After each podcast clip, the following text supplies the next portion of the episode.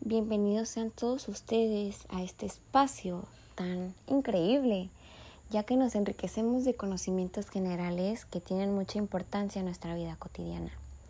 Así que los invito a que se sienten, que se pongan cómodos, porque vamos a comenzar. El día de hoy hablaremos sobre el proceso de decisión de compra. Este es un componente clave, ya que estudia generalmente el comportamiento que tiene el consumidor esto incluye tanto aspectos internos como aspectos externos que lleva a la persona a realizar su compra, ya sea de un producto o de un servicio. Primero que nada, tenemos que saber qué es el proceso de decisión de compra. Y el proceso de decisión de compra también es conocido como proceso de decisión del consumidor. Este se refiere a todas las etapas de toma de decisión que un consumidor atraviesa antes, durante y después de realizar la compra, ya sea de tu producto o de un servicio. Durante este proceso, el consumidor se da cuenta de cuáles son sus verdaderas necesidades y las analiza. Recolecta toda la información sobre la mejor forma de solventarlas, evalúa las posibles alternativas y realiza una decisión de compra final para posteriormente evaluar su experiencia de compra, ya sea cómo fue todo su proceso al realizar esta compra. El entendimiento de este proceso es de suma importancia para cualquier tipo de negocio, pero en especial los negocios de e-commerce, ya que estos tienen una oportunidad única para optimizarlos, pues las tiendas online generan muchísimo más información que las tiendas presenciales y los vendedores online pueden usar estos datos para implementar mejores estrategias de conversión para cada etapa del proceso y la experiencia de compra sea muchísimo mejor. Y comenzaremos por hablar sobre cuáles son las etapas del proceso de decisión de compra. Hay cinco etapas individuales y comenzaremos por la etapa número uno, que es el reconocimiento de la necesidad. Esta es la primera etapa de decisión de compra. Esta consiste en la que el consumidor es capaz de reconocer cuál es el problema o bien la necesidad que éste representa y posteriormente saber cuál producto o el tipo de producto es el que mejor se asocia a su necesidad. Comúnmente se reconoce como el primer y más crucial paso en todo el proceso pues es necesario que los consumidores perciban la necesidad del comprador o bien el problema que éste enfrenta para que puedan seguir adelante en la consideración de la compra del producto. La etapa número 2 es la búsqueda de información y es considerada el segundo paso dentro del proceso de decisión de compra.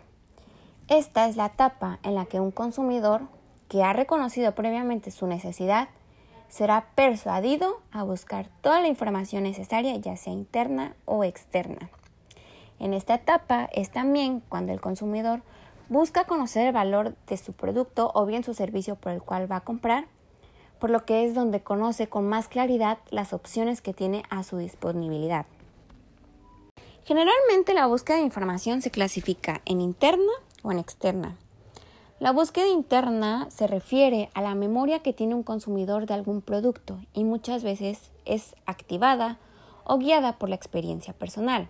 Es decir, cuando una persona trata de buscar en su memoria para ver si puede recordar experiencias con el producto, ya sea con la marca o el servicio. Y por otro lado está la búsqueda externa. La búsqueda externa sucede cuando una persona no tiene ningún conocimiento previo sobre el producto por lo que ésta debe de buscar información de fuentes personales, amigos o familiares. Recurre a los recursos públicos, ya sean foros en línea o bien reportes de consumo. Y seguimos con la etapa número 3. Y esta etapa se llama evaluación de alternativas. Durante esta etapa del proceso de decisión de compra, los consumidores evalúan todas sus opciones de productos, y marcas en una escala de atributos que tengan la posibilidad de proveer el beneficio que ellos están buscando.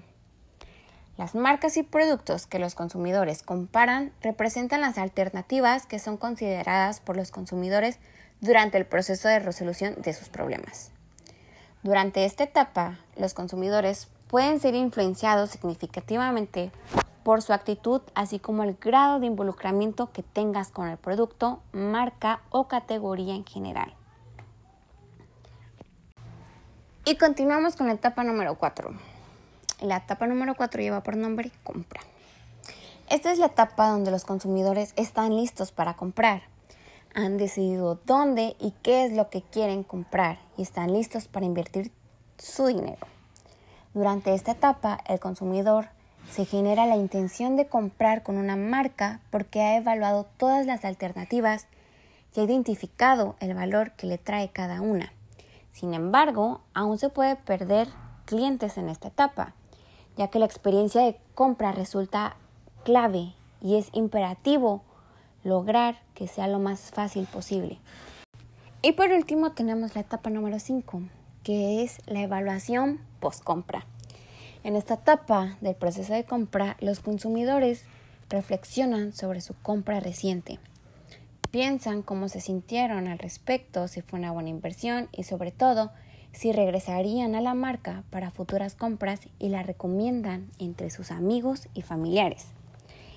En esta etapa es muy importante tener una estrategia postventa, ya sea para garantizar que la experiencia del cliente sea satisfactoria e incrementar las posibilidades de que los consumidores se involucren más con la marca de nuevo en el futuro. Saber cómo piensan los clientes es el sueño de muchos profesionales del marketing. ¿Cómo puede influir en la decisión de los consumidores si no se conoce cómo piensan y cómo actúan? Si un negocio comprende el proceso de compra de sus clientes, este puede desarrollar una ventaja sobre su competencia. Conocer el proceso de compra e integrarlo en las estrategias de venta puede ayudar a los negocios a ser más competitivos. Y pues bueno, esto ha sido todo por el día de hoy. Ya saben que para mí es un gusto estar con ustedes nuevamente. Mi nombre es Nadia Ñorbe y los espero en la próxima sesión. Cuídense mucho y les mando un abrazo con mucho cariño. Nos vemos a la próxima. Chao.